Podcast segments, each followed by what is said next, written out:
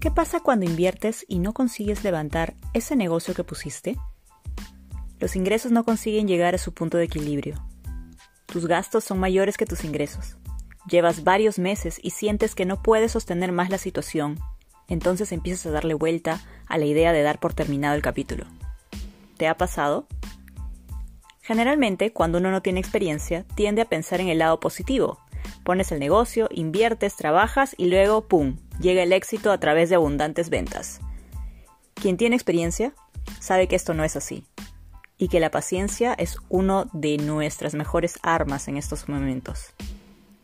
Sabemos que el camino suele ser un poco más complicado. Nunca es una línea recta que une dos puntos el punto A al B o el punto de salida al punto de llegada. ¿Qué más quisiéramos? Como les conté en el episodio anterior, yo puse un café bar en Miraflores, en el, en el centro de Miraflores en el 2010.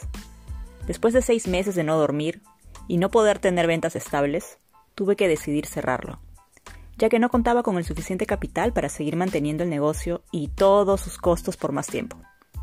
El sentimiento que me embargó fue de desilusión, de fracaso, que defraudé a las personas que confiaron en mí. Empecé a dudar de mí misma, de mi capacidad. Mi autoestima se vio afectada.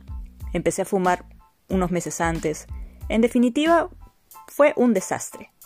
Ese momento en mi vida fue un momento de quiebre.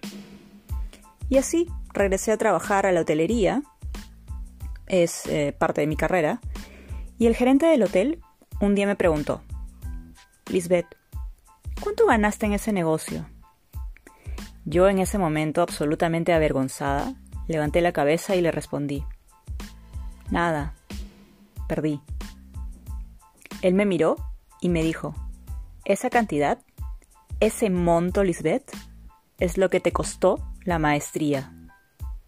Aprendiste qué cosas no vas a volver a hacer, ¿verdad? En ese momento me cambió el chip. Nunca más he vuelto a pensar que una situación así representa un fracaso. Todo es una enseñanza. La persona de la que estoy hablando es uno de los hombres a los que más admiro en, temas de, negocios. Siempre tuvo como que las palabras adecuadas para decirnos a cada uno de, de las personas que trabajábamos a su lado. Todo es una enseñanza. Algunas, claro, son más costosas que otras. Y esta manera de pensar es clave, clave al momento de enfrentarnos al mundo del emprendimiento, pues conlleva un alto riesgo. Ya sabes, hoy pones un negocio y mañana una pandemia mundial te lleva al piso, ¿no? Es algo que es algo que ninguno de nosotros creo que se imaginó que podría suceder algo así en nuestra generación.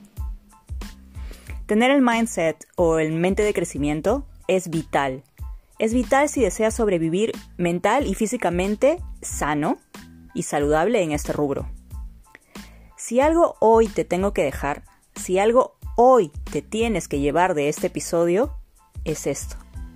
Todo lo que te sucede, todo te trae una lección. Depende de ti si la sacas y aprendes de ella, porque así vas a crecer. O depende de ti también si te quejas, si te tiras al piso y culpas al mundo de tus problemas.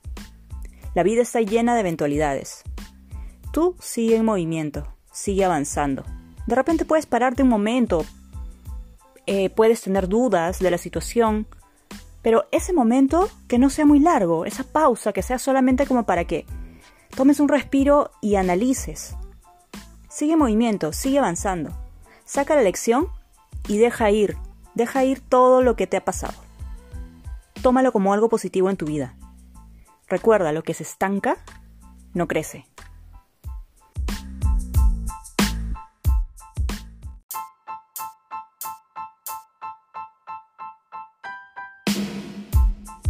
Te gustó este episodio, suscríbete y compártelo con otras personas. Nos vemos el siguiente miércoles.